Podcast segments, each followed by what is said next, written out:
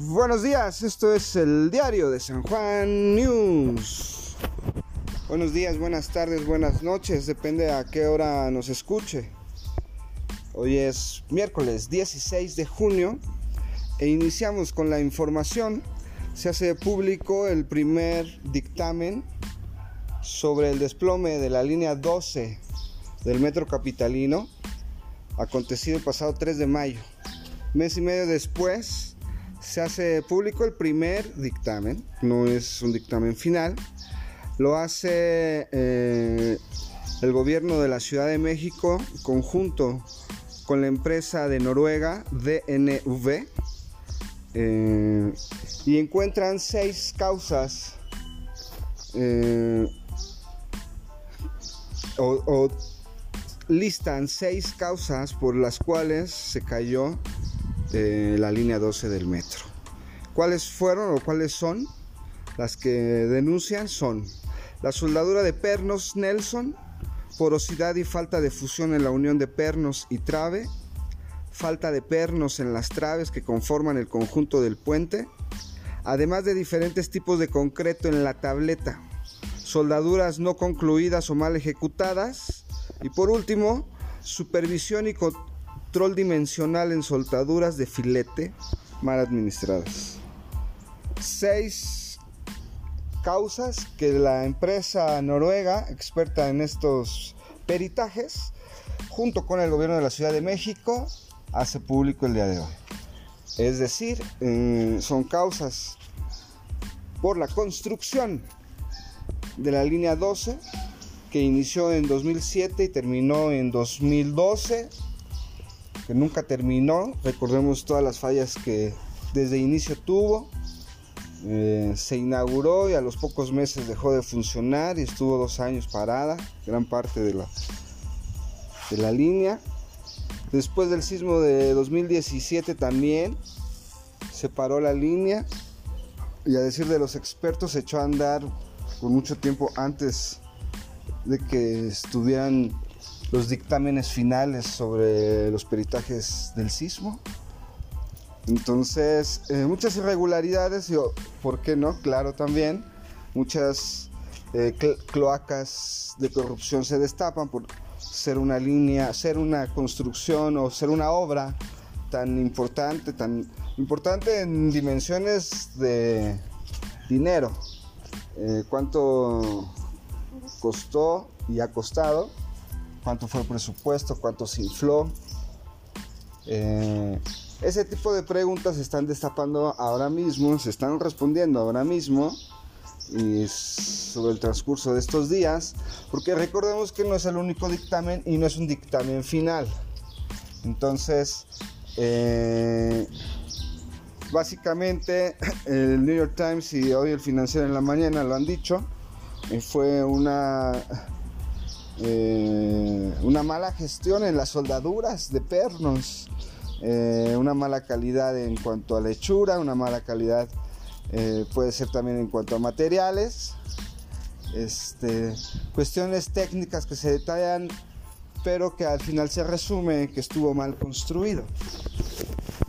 Estaba mal de origen esa, esa trave allá en Avenida Tláhuac. Y a lo mejor fue esa y pudo haber sido otra pudo haber sido cualquier otro día. Fue nueve años después de construida, de inaugurada, perdón. Pero con todo lo que hemos citado de sus irregularidades. Entonces, eh, se hace público y obviamente esto va a, a desencadenar eh, reacciones dentro de Morena. Reacciones que uno debe de puntualizar van a definir la agenda eh, de los próximos meses y los próximos tres años. Porque además de la tragedia y de la cloaca de corrupción que se esté destapando, eh, y vamos a dar nombres, ¿no? Pues desde Marcelo Ebrard, que era quien fue quien propuso la construcción de esta línea, él la inauguró a prisas, lo sabemos, pero bueno, lo inauguró junto con Carlos Slim y Felipe Calderón, por citar unos nombres. Carlos Slim dueño de la empresa novata para su momento en construir trenes. recordemos que Carlos Slim tiene muchas empresas de todo tipo, pero empresas para construir trenes, pues las empezó a tener cuando empezó la, la, construcción de la línea 12, es decir, o sea, ahí hay un, un punto de reflexión y de corrupción seguramente porque como una empresa, por más que seas tú, Carlos Slim, que es nueva, construyendo trenes, puede ganar una licitación para construir trenes y montarlos y hacer toda una obra así. Seguramente habrá otras, seguramente muchas o la mayoría extranjeras, pero mejores para la obra. Y bueno, decir, no, pues es Tío Slim, él remodeló el centro histórico, dueño de todo Telmex y Telcel, la comunicación en México y de cuantos más negocios, pues dásela, pues claro, él también lo puede hacer. Pero bueno, este tipo de, de respuestas que están saliendo eh, seguramente también van a afectar los intereses de Carlos Slim, los intereses políticos de Marcelo Ebrard. Eh, sin duda, eh, Mario Delgado tiene que salir en algún momento porque él estuvo a cargo de las finanzas de esa obra. Entonces, como testigo al menos, pero ahí va a estar muy cerquita de lo que esté pasando Mario Delgado. Y después todas las revisiones posteriores, Mancera y Sheinbaum. Sheinbaum ahora sería la más afectada porque Mancera como tal, él ya quiere retirarse antes de que lo encarcelen por eh, muchas otras acusaciones, no solo esta a lo mejor. Entonces, bueno, eh, Estaremos pendientes a, a, los términos técnicos y quienes legalmente y con nombre y apellido van saliendo y los vamos a ir enumerando aquí en el diario de San Juan News. Pero este es el inicio.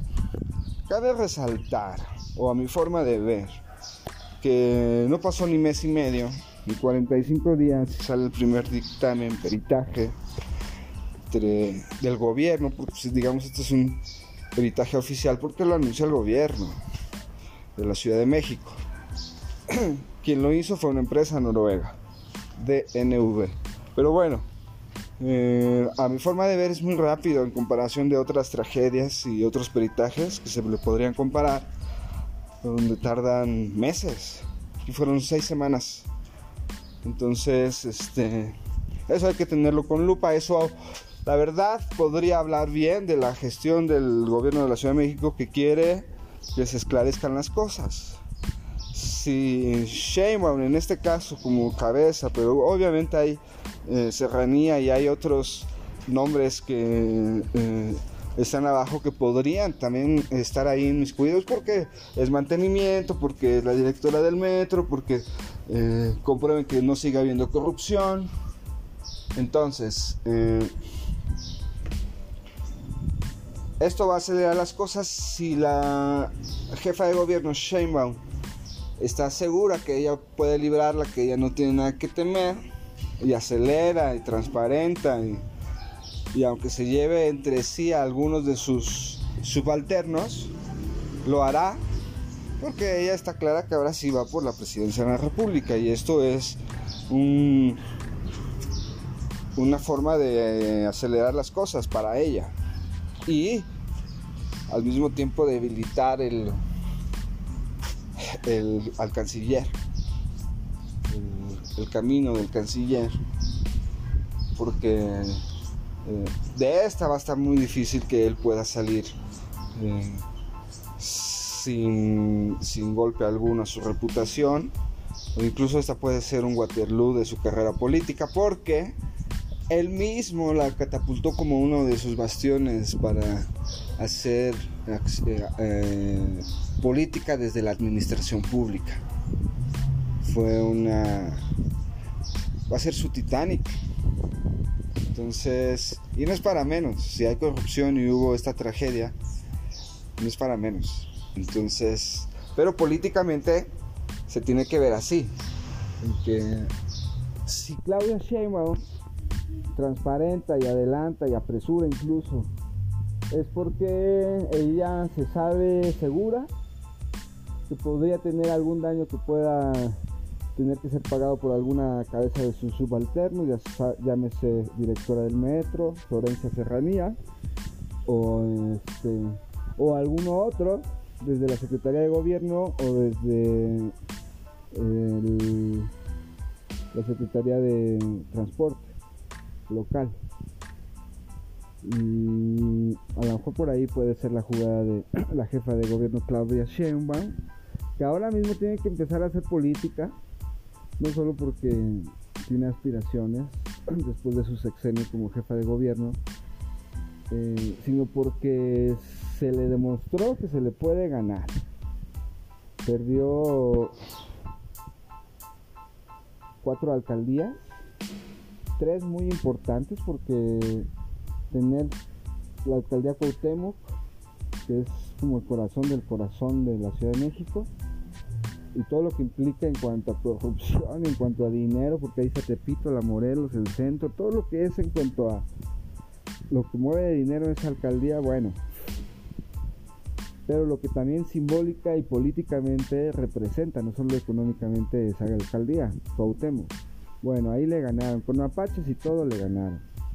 Eh, Tlalpan, alcaldía que ella gobernó y que ella tuvo ahí mucho que ver porque el hecho de que Gaby Osorio, una chica muy joven, fuese a contender fue solo porque es ahijada política, cobijada política de Claudia Sheinbaum.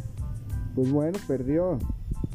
Eh, habrá voces que estén citando y demostrando que Ricardo Monreal echó a perder esas dos alcaldías con el movimiento, nuevo el nuevo partido político Fuerza por México. Entonces, eh,